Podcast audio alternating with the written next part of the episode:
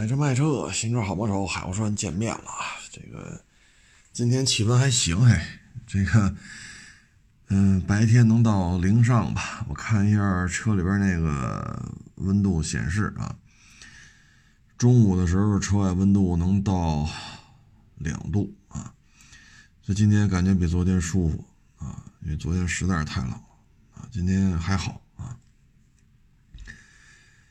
嗯，今天来感觉就是车就更少了啊。这两天早晚高峰走的话，像原来一个一天一个往返八十公里，嗯，基本上得开四个小时。但是这几天吧，一天也就开两个半小时啊，就是单程呢就是七十分钟左右吧，啊，就往返就是两个半小时吧。所以路上耗费的时间确实少了很多啊！北京现在人也少了，因为明天就元旦了嘛。哎，有些人可能就歇了就啊。这一年呢，也真是不容易啊，风风雨雨的啊。嗯，整个这一年，反正去年一月啊，对，今年今年还没到二一年，呃，二零年一月份吧，那生意真是挺忙的。然后转过年来就歇了那么长时间啊，呃，其实总体看吧，这个形势啊，一九年夏天我就觉着不太好啊，那会儿还没有疫情呢，因为一九年夏天的时候就觉得呀，大车一下就不好卖了啊，那会儿就觉得大方灯、汉兰达好卖啊，当时也没当回事儿，你大方灯、汉兰达你能卖多少钱？啊，啊我想卖个五六十一辆，那不是也没人要吗？那那会儿觉得大方灯汉兰达真是，这是哎，怎么这么多人要这玩意儿？然后呢，就会发现贵的车、大的车就，然后到今年吧，就没想到不是经济这个下滑的问题，是整个就停摆了啊，一下歇了八十多天吧，啊，嗯，然后。再一开市，就会发现四月份好多同行就再也不来了，啊，就再也见不着了，嗯，然后就处于缩水、缩水、缩水、缩水，啊，就是商户越来越少，啊，这就是怎么说呢？因为有些人弄车吧，他是贷款；有些人弄车呢是把房子抵出去了，然后拿房子换的钱。所以呢，你真是让他七十天八十天没有进项，因为那会儿不是说市场关了，是车管所他也关了，你过不了户。大家可以往回倒倒，车管所那会儿也是关的。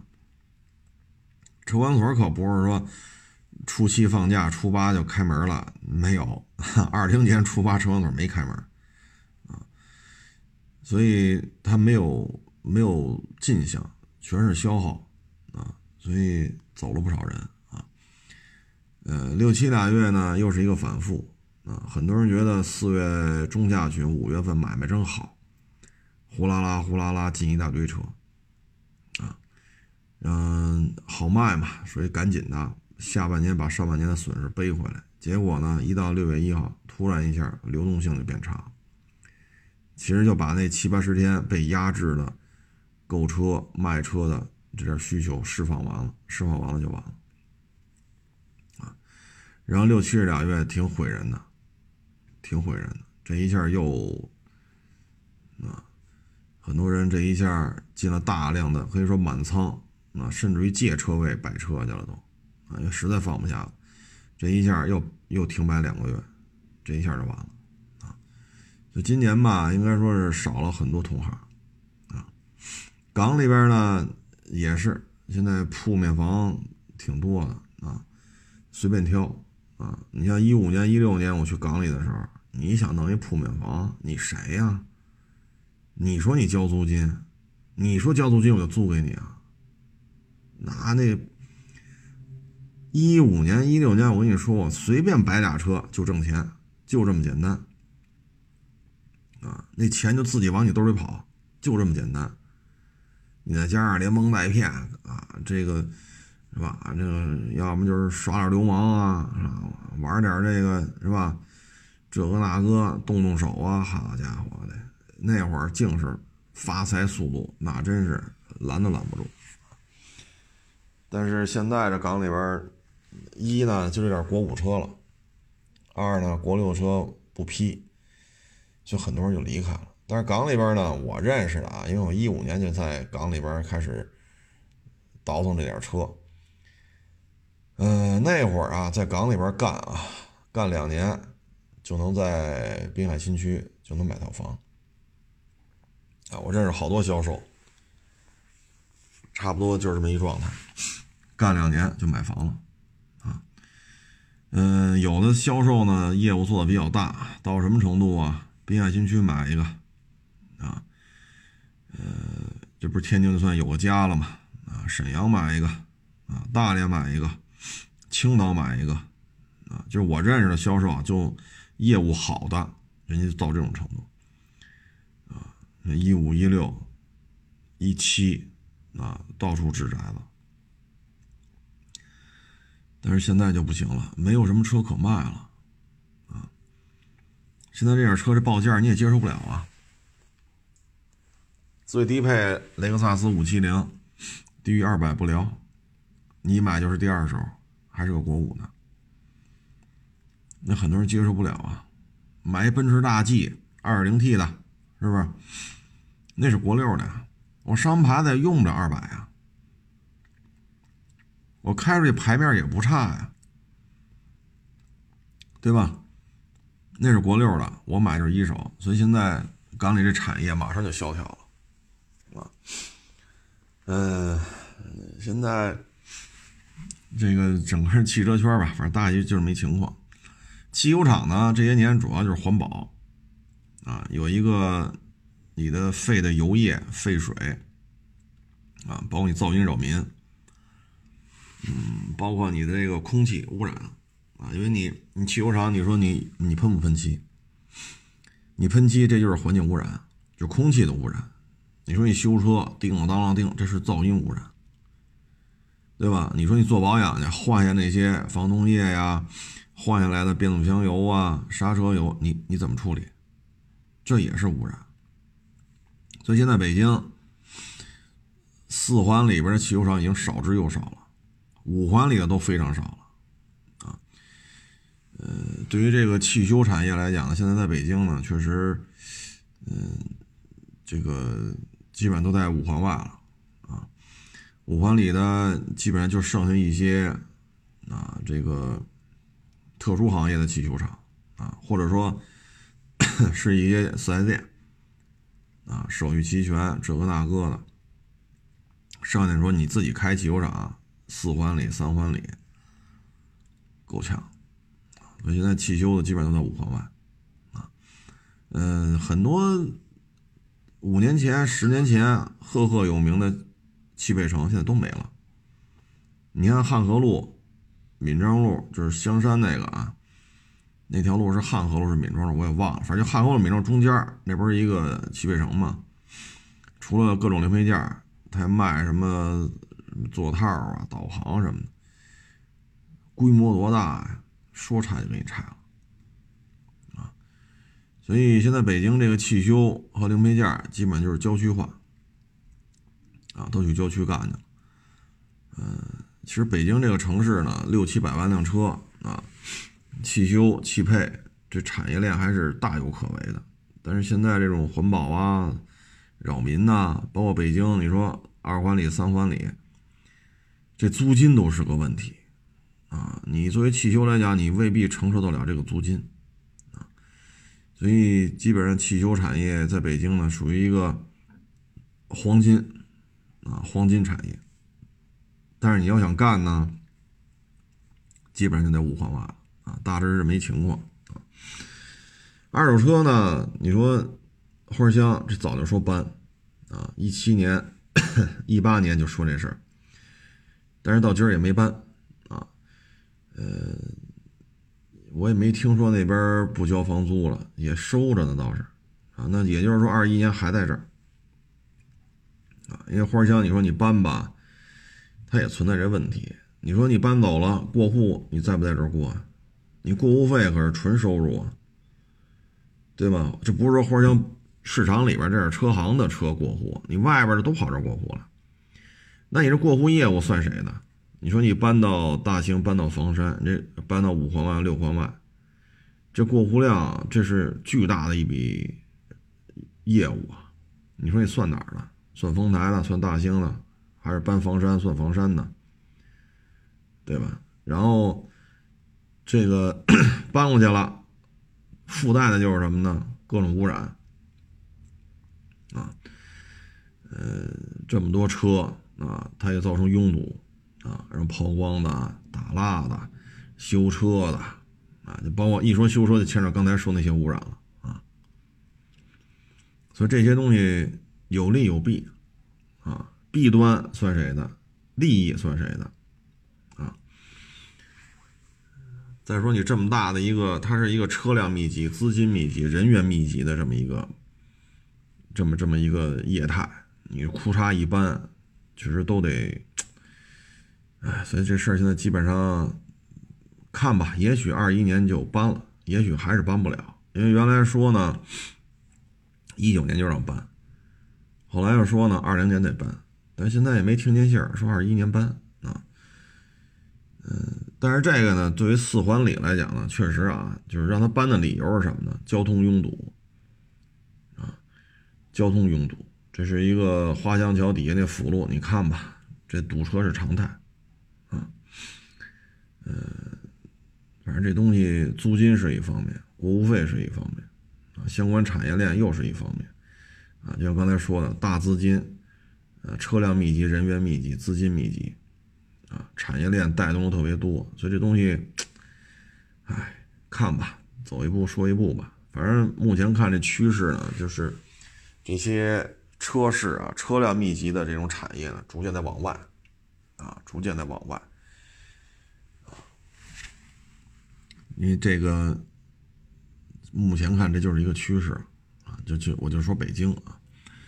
亚市呢，已经在五环外了，离五环已经有十公里了，就是北五环啊。我们离北五环已经有十公里了。你再往外搬，因为再往北四个大路口吧，就到六环了。你再搬，我们就得出六环了。嗯，这片倒是还没有，因为我们这儿离天通苑楼，因为我在办公室窗户正好能看见天通苑的那个居民区，我们之间距离大概是两公里。然后中间是村子，村子和天通苑之间是一片绿化带，啊，几百米宽的绿化带和一公里宽的农村的这个村里盖的房子，然后是我们这儿。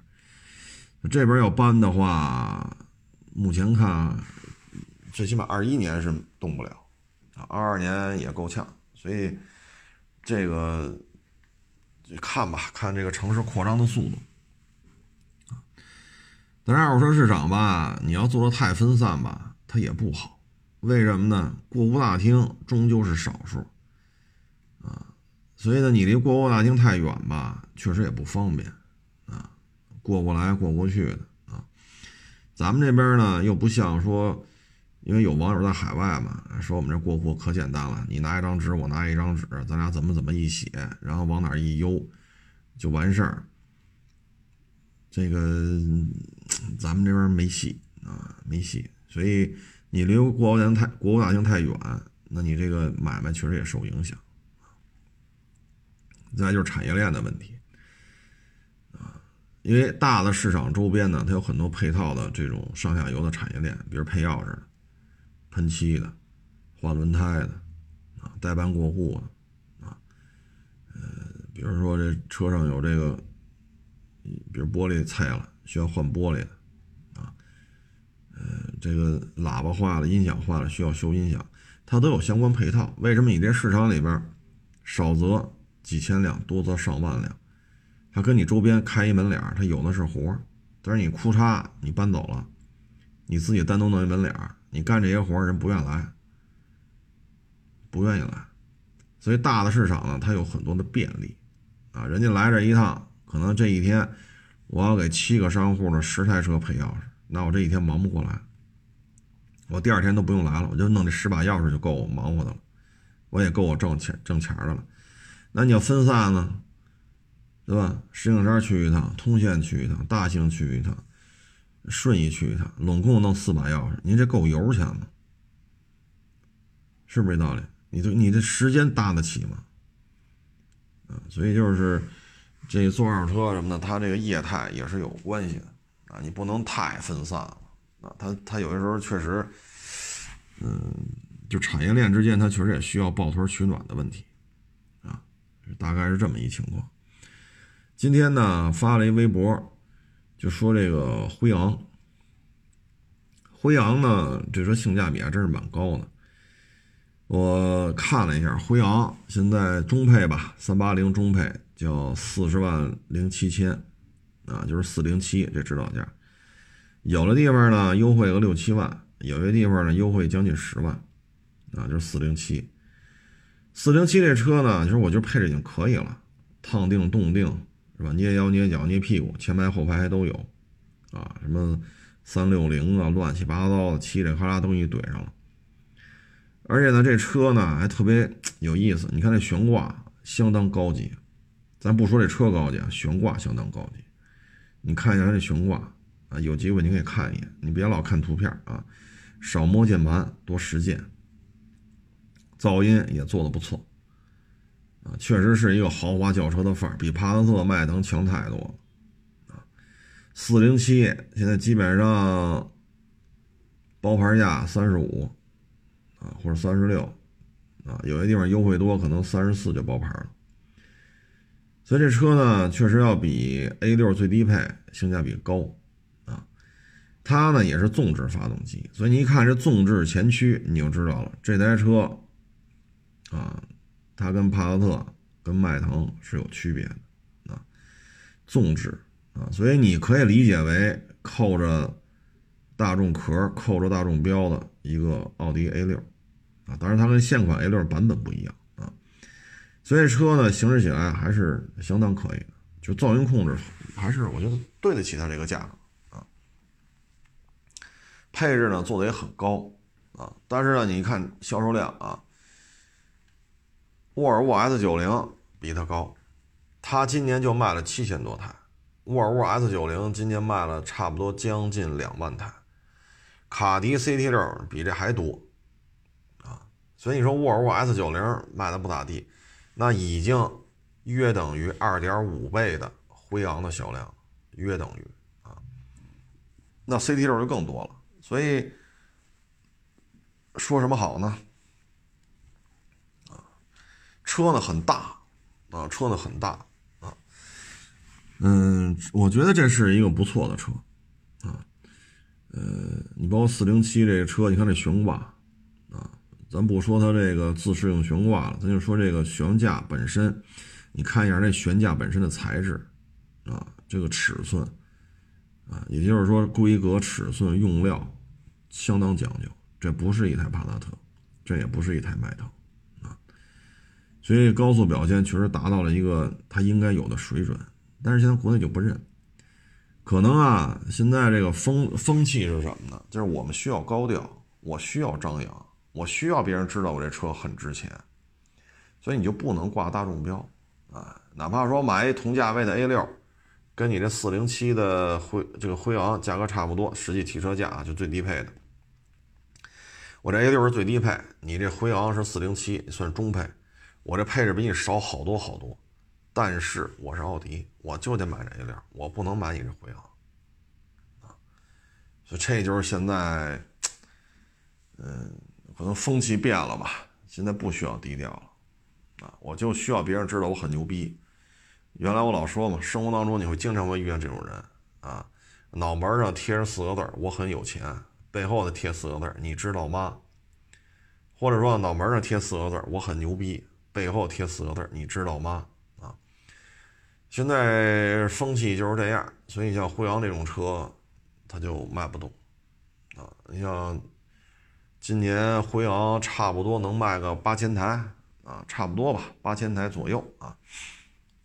因为今年的销售量，今天还出不来，因为今天还没到二一年啊，就大致是在八千台上下啊。这个销售量真的是不高啊。奥迪 A 六今年差不多能卖到十六万，十六万辆左右啊，它大概是八千台左右，所以你看差距有多大那个 那配置低，就是都是三十出头的版本，这个配置很高，A 六真是要什么没什么，就是全系列当中的入门级啊。这就是社会风气变了啊！所以你看，奔驰一个劲儿的出什么 A 幺八零 L 啊，那么大点儿一小车，那么大点儿一肺活量啊，哎，它就有人要，包括 GLB 啊，一个月也能卖个四五千台啊，有人弄好了五六千台，咱咱们这些你说瞧不上，瞧不上，瞧不上，他有人买啊？为什么呀？二十大几，三十。是吧？这个 G L B 我就差不多就能包牌了，啊，或者二十大几我就包牌了。我开着是一大奔，啊，奔驰大吉普子啊，这奔驰大吉普子开出去多有面儿啊！你开汉兰达不行，开冠道不行，咱这是什么段位啊？所以你这个，所以你迎合了市场，你就能混。你说 A 幺八零 L。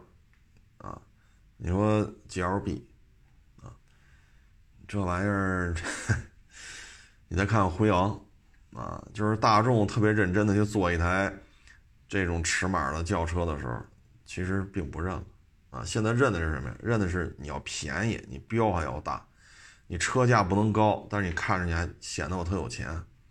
现在是这种车好卖啊，所以你就明白了，什么 Q 二 L 啊，Q 三呐。是吧？G L B 呀，啊，A 幺八零 L 啊，是吧？这就明白了，为什么这些车好卖啊？你也就通过这这么一番介绍呢，各位也就明白了为什么要辉腾歇菜啊？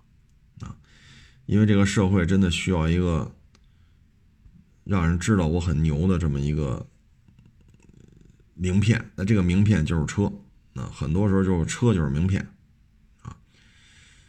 所以辉昂卖不动也是有原因的啊！很多人可能也觉得帕萨特得多少钱啊？那二零 T 帕萨特得多少钱？你多少钱？凭什么呀？大小差不多，所以有些时候就说不清楚了啊！因为他原来广告把自己后路给堵死了啊！我这车很高级，你速腾很高级，朗逸很高级，帕萨特很高级，你都说自己车高级。那辉昂怎么办呢？对吧？那些车都挺高级的，这怎么算高高级啊？或者高级级啊？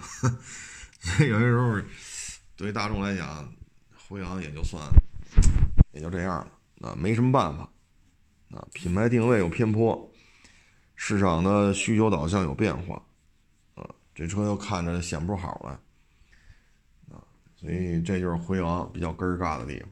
你说 S 九零，人一看大沃尔沃呀，是不是？沃尔沃目前在产的最高级别轿车，大沃尔沃呀，啊，你甭管算算 C 级啊，还是算什么级啊，全系也就是个四缸机，反正是豪门啊，甭管怎么算，我就是豪门啊。你瞧你这就没法弄，这大 CT 六，好家伙，这大坨子啊，这大体格子，卖的多便宜啊！CT 六都不到三十了，你说你辉昂四零七还有三十帽，那凯瑞肯定 CT 六有排面啊，大卡迪拉克啊，大呀，标也大呀，所以你说辉昂确实，嗯，不好办，确实不好办啊。然后说那保时捷啊，这两天特别热，保时捷那电动车，那个车主花一百多买一个，一堆毛病。嗯，电动车就电动窗升降，就莫名其妙升起来，莫名其妙降下去。嗯，座椅呢是说是带记忆的，开着开着自己跟这这椅子自己开始调位置，啊，然后呢刹车驴叫，一刹车就你停在那不动，你踩刹车它滋儿咋滋儿咋跟那叫唤啊，然后就各种问题。这车吧，我觉得就是什么呢？就是纯电啊。呃，就是很多车型吧，就一从烧油的改成纯电了，你会发现它很多问题就匪夷所思了啊。它跟咱们心目中油车那状态就不一样啊，纯电就是这德行。这里边怎么说呢？你说比亚迪虽然造油车起家的，然后造了电车，那比亚迪的车，它也有一些不尽如人意的地方，一些细节细节做工啊。但是这已经是算是矬子里拔将军了，这已经算是成熟一点了。但是依然还是有很多网友不满意。特斯拉呢，大家可以看最近这一段时间什么采访，什么就是什么特斯拉内部员工啊，一些什么劣质零配件莫名其妙的这个那个了呀，等等等等啊，包括特斯拉一些突然失控。像刚才这个，我看他那个车主说嘛，开着开着突然自己开始调动调座椅了，啊，就是现在所谓的自动化程度，就尤其是电车，自动化程度越做越高，啊，这里边确实风险很大，啊，你比如说有的电动车挂上 D 档往后跑，挂上 R 档往前跑，啊，所以这就是，有些话不能说那么细了啊，咱不说这话题了，说多了容易惹麻烦啊。今年呀，电动汽车就以北方为例啊，或者说北京，对于这种纯电汽车的不满特别特别的多。为什么呢？因为今天今年北京冬季温度太低，像今天啊，气温到零上二度，我都觉得挺暖和的了。就因为前两天是太冷了，所以你这么低的温度，电动车续航就真跟不上啊！这个咱就别说电动车了，你看我前两天拍那塞纳，满电百分之百，我确认了是百分之百，拿出来拍拍了两三分钟，一进那车里一关车门说拍内饰，手机嘣就死机了，没电了。百分之百的充满了电了，拍了两分多钟就就没电了，然后赶紧要着车开个暖风烤会儿，过了一会儿再开机，那手机才能才能开机。这时候啪一看，还有电呢，百分之九十多呢。所以这就是电就跟电沾边了，它就是这样。啊，那今年这种投诉率高，我觉得跟气温是有关系的。啊，所以你说你买电动车，我今天发一微博嘛，我说调侃。啊，我说，由了由于电动车普及率越来越高，所以电动汽车每年到冬天啊，因为普及率高，它每年冬天会带动，尤其是北方啊，会带动暖水袋、车载电源啊、电热鞋垫、电热毯啊，它会带动这些物资的销售啊。为什么呢？就舍不得开空调，舍不得开空调怎么办？就弄一小电瓶搁车上。就别用车的电了，弄一外接电源相当于，然后电热鞋垫、电热毯，啊，暖水袋，这样的话你不开空调，这不还有点热乎气儿吗？啊，嗯，这是真没招了啊！你像今天我一发这微博，有些网友跟我说了啊，说买那车标定五三五，就是续航里程纯电的。但是今年这个冬天在北京跑只能跑到二百，就是续航里程五百三十五公里。今年就这两天啊，这么冷，就剩下二百公里了。所以这都不是说折一半、折三分之一了，它属于折的更低了啊！原来咱们老说嘛，说能跑五百，那冬天可能夏天能跑四百多点，冬天能跑三百多，现在更厉害了，五百多就能跑二百，这就是气温。所以纯电车呀，它的局限性就体现在这儿啊！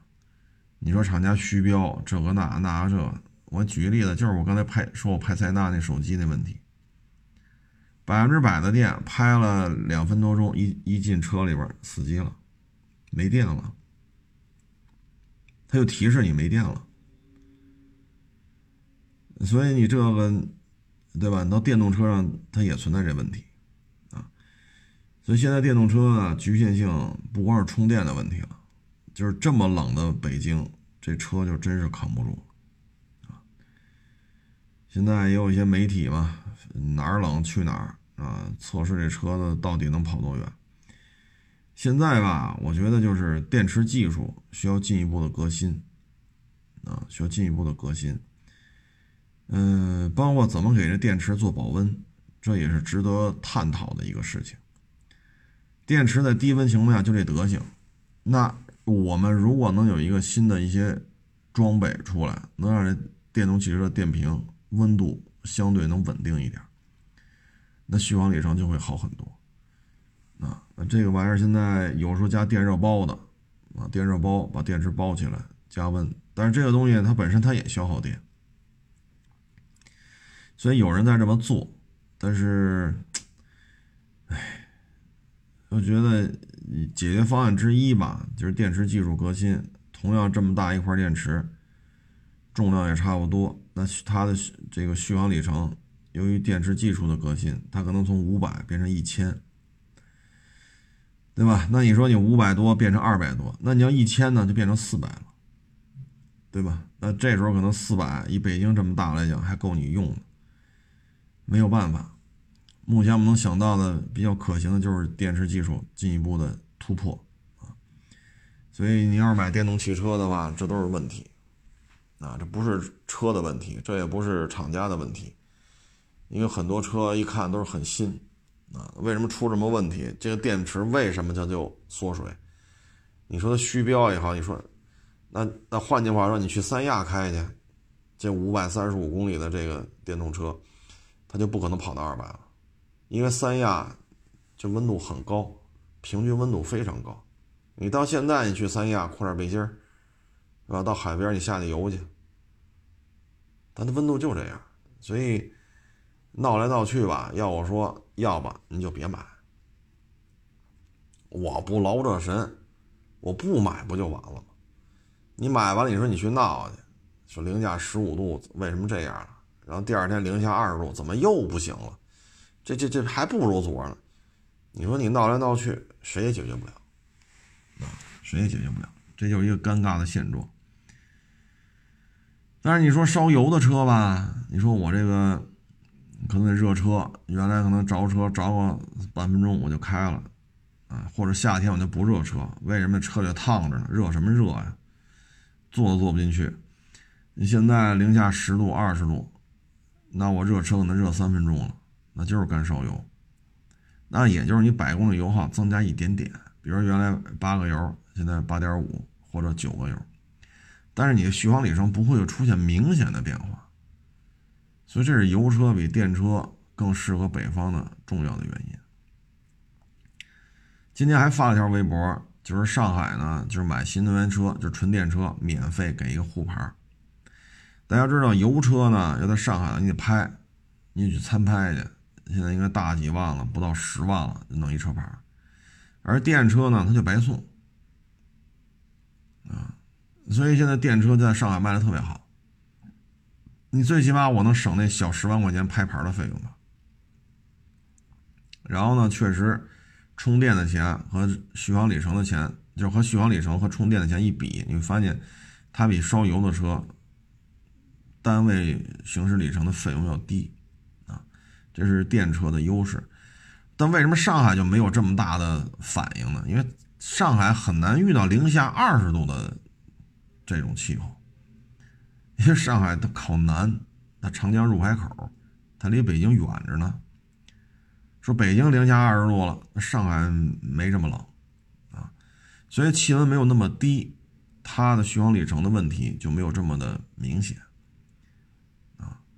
所以你要到了广州，你要到了海南，那这问题就更不明显了，啊，因为深圳比比上海更靠南，海南比深圳更靠南，啊，所以各位呢，就是电车好不好？你先看您在什么的什么样的一个自然气候当中，啊，那你要在黑河呢，漠河，对吧？雅克什，你要在那边呢，零下三十度、零下四十度，甚至四十多度。都零下到这份儿，你那电池，你说是吧？所以各位买电动车呀，想清楚这些事儿，否则的话，你说你现在堵人四 S 店门闹去，为什么标着五三五现在只能跑二百？没用，谁也解决不了啊！闹来闹去呢，耽误自己时间，你也得不到什么实质性的解决方案。要能解决，哪个主机厂希望我的车能标能跑五三五，实际上跑二百？哪个厂家希望这样？谁都不希望这样，但是没有解决方案啊！所以就是再次提醒各位啊，电动车为什么不保值？尤其是越靠北越不保值啊！那这里边呢？我原来就说过，就是说您要是买电动车，那你说像五菱宏光这样的三万上下啊，甭管高配低配吧，咱就统一了说一下三万上下的车。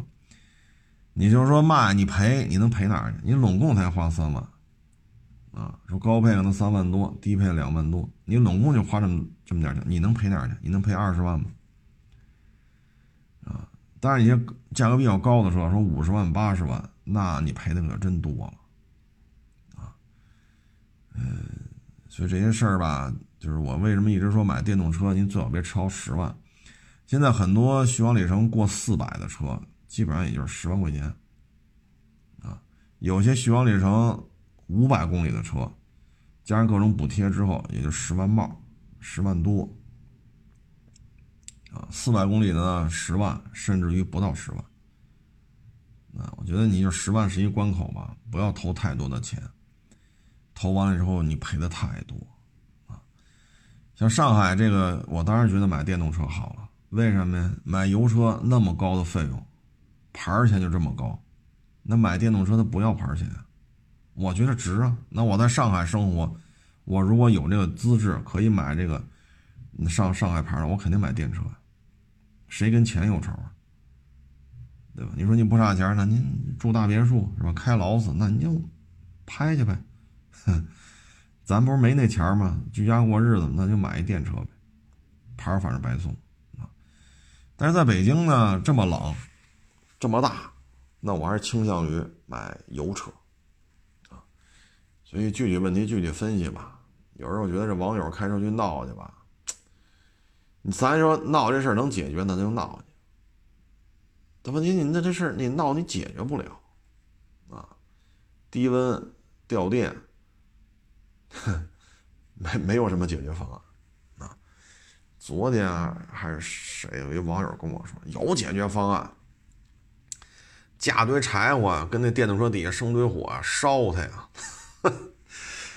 哎呀，我说咱要逗闷子行，你捧我逗啊，我捧你逗，这玩意儿真架堆火在。电动车底下这么烧，好家伙，你得出事儿啊！这就纯粹是纯粹就是啊，聊聊聊着玩了啊！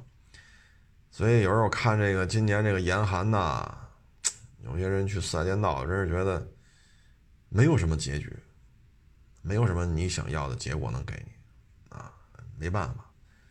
所以各位买电动车之前，真是得想清楚啊！反正现在这车吧，就是。我觉得属性特别多，它不是一个交通工具了，啊，不是一个代步车的这种属性啊，很多时候是一个身份的象征，啊，特别是一些年轻一点的这种消费群体，我就得买这豪门，都是二十万，我凭什么买大众买丰田呀？我就得买 ABB，啊，就现在已经形成一种潮流了。有时候咨询，你跟他说啊，说你这花三十万，你说你买一捷豹，我觉得这东西啊相当不保值，啊，你持有成本也特别高，啊，因为它的换件维修啊什么的，确实很高，啊，我说你三十万呢，你不行买个俗点的车，啊，你要说纯粹就买 SUV 呢，你要不然你看看这个 Q 三。啊，用不了三十，或者叉一也用不了三十，也能买着，啊，或者汉兰达，啊，买个配置低点就别买二九九八了，或者买一冠道，啊，二点零 T 也差不多，啊，三十也差不多，人家那边呢就急了眼了，你知道吗？啊，这这这这这这这就不行了，啊，那个言辞之激烈啊，都超乎你的想象啊。就是什么呢？就是我就要人家知道我开一捷豹，哎，什么就花三十万，这车不保值，不保值我才买，为什么？买的人少，开着显眼，这个那那，其实潜台词就是什么呢？他迫切需要三十万，能够让自己的社会形象、社会名片啊，能够高大上起来啊。那就是这么一个状态，啊，所以你说这车不保值啊，持有成本高啊，人就给你急了，为什么呢？他在乎的是面子，啊，carry 要怎么怎么着，啊，所以，是吧？所以有时候我们咨询的时候也不太愿意，你说那么多干什么？对吧？我也没收你咨询费。啊你说都挺忙的，好心好意跟你聊两句，你说这就急了眼了。你说我跟我有什么关系？所以我们现在觉得，什么车好，适合你的就好，啊就行了。你也不知道这人都是什么状态，啊，就是你也不知道这些人都是什么，是平时接人待物是什么什么样的一个表现啊。你看，有时候我拍这每日一车，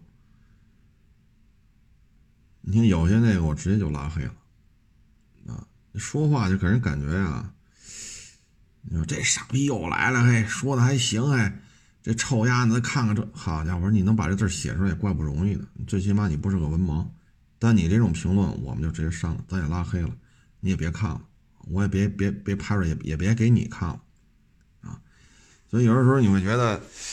就是尤其让咨询什么的，啊，还有的网友呢就问说，我一朋友要买一车，你说是买 GLB 好啊，还是买叉一好啊？啊，要不买一冠道，啊，嗯，要买一 RAV4 啊？你像这个呢，第一不是你买，第二也不是你出钱，第三呢，您和我都不是当事人。啊，您有您的想法，人家掏钱的有掏钱的想法，我有我的想法，咱这么转来转去，其实意义不大，啊，意义不大，啊，所以我们觉得这东西就是，哎，反正也都是热心人啊，热心人啊，这这种人啊，生活当中肯定是人缘不错，啊，谁有点什么事儿都愿意张罗。啊，但是呢，你像我这手机就九个，啊，当你有九部手机的时候，你对这种咨询，你的反应就是适合你的就好，你要理解不了呢，就等你有一天，你也混到了有九个手机的时候，你就理解了，啊，你理解不了，我觉得也正常，因为你没有这个这么多的手机，不是说谁买得起买不起的问题。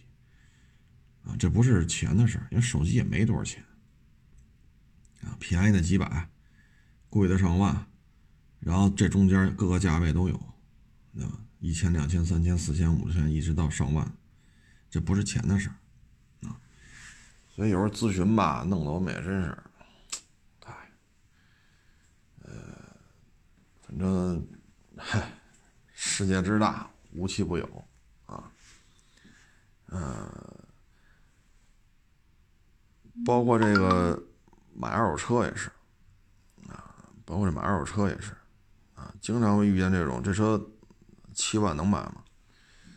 我说你验验车啊，我会验车还找你啊？你啊，张嘴就说，那我要是具备车都没见着呢，就你来一句，零八年雅阁多少钱？一三年皇冠多少钱？这车能买？您啪一报价，我就能评估出评估出这车的车况和车价了。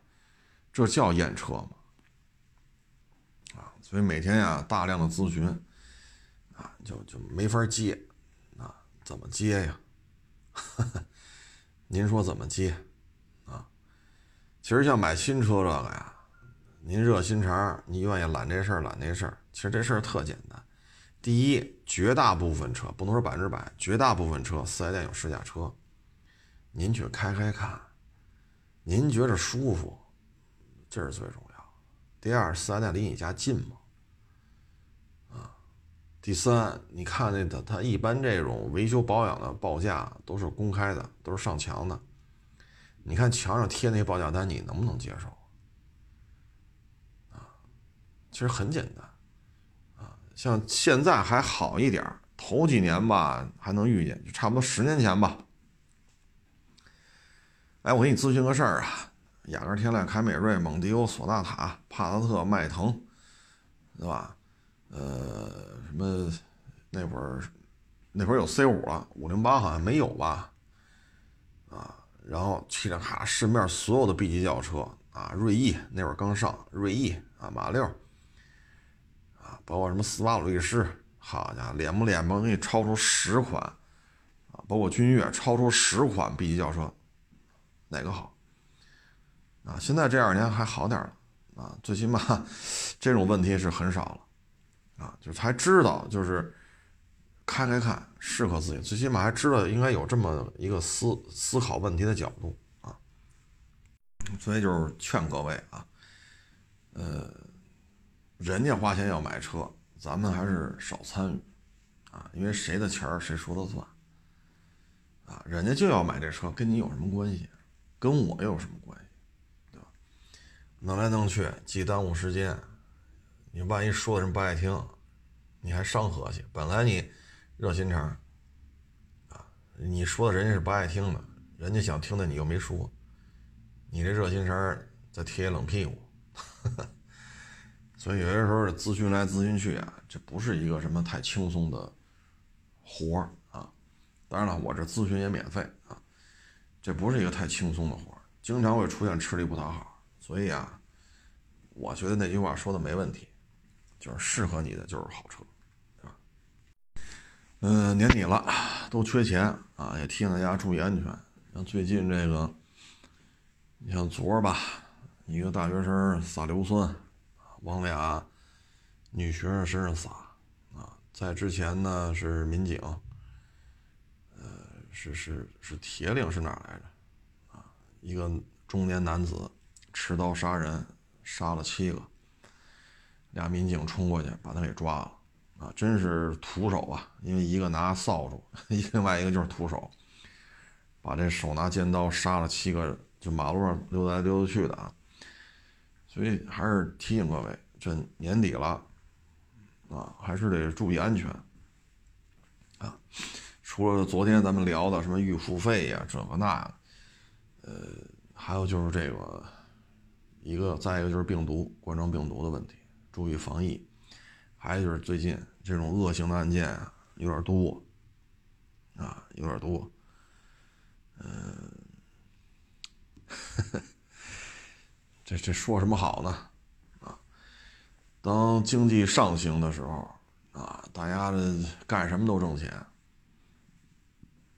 像你买套房，对吧？今年一百万买的，你这一年什么也不干。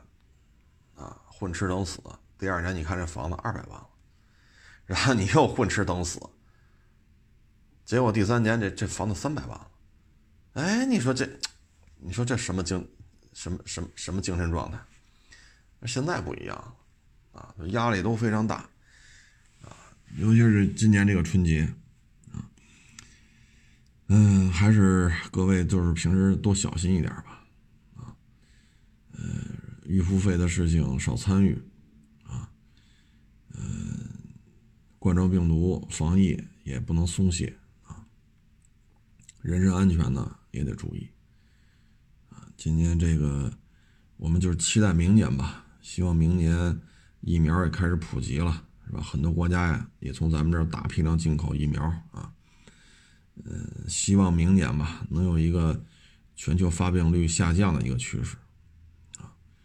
今年我七八月份吧，反正夏天那会儿我还说呢，我说这疫情差不多了啊，因为日本呀、欧洲啊、韩国啊，这疫情控制都挺好，六七月份、七八月份啊，经济往来就复苏恢复啊。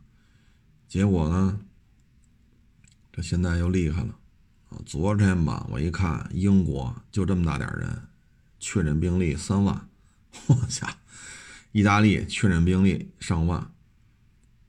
啊，这看来这明年吧，就我们只能指望这疫苗了，啊，只能指望疫苗，因为这泛滥到这种程度，有些时候我们就可以理解为失控了，啊，他们不弄利索了，对于咱们来讲也是有影响，啊，所以今年吧，春节前啊，很多买卖该交房租了，拖欠的一些货款呀，拖欠的一些。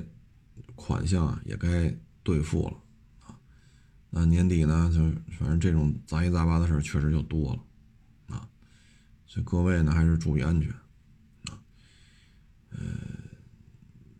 下了班就回家，家待着就完了啊，咱也不用上外边东窜西窜，你有口罩，你家待着就行了。最近这恶性案件确实也是多了点啊。哎呀，二零二零年就这么过去了，跌宕起伏啊，自己又老了一岁啊，这一年啊，真是太，唉，着实不易啊啊！说自己还能开着这店啊，这一年下来还是盈利的啊，嗯，咱这儿也没拖欠任何人的工资啊，嗯。我觉得也也挺好啊，我这也挺自豪啊，嗯加油吧！反正新的一年，希望在二零二零年这一年摔打之下吧，各个国家对冠状病毒呢都会更加的这种有一个深刻的认识吧。疫苗反正产量越来越大，希望大家都能有一个新的开始啊。现在是很冷。但是到了最冷的时候，也就意味着离春暖花开的时候就不远了。欢迎关注我的新浪微博“海阔试车手”微账号“海阔试车”。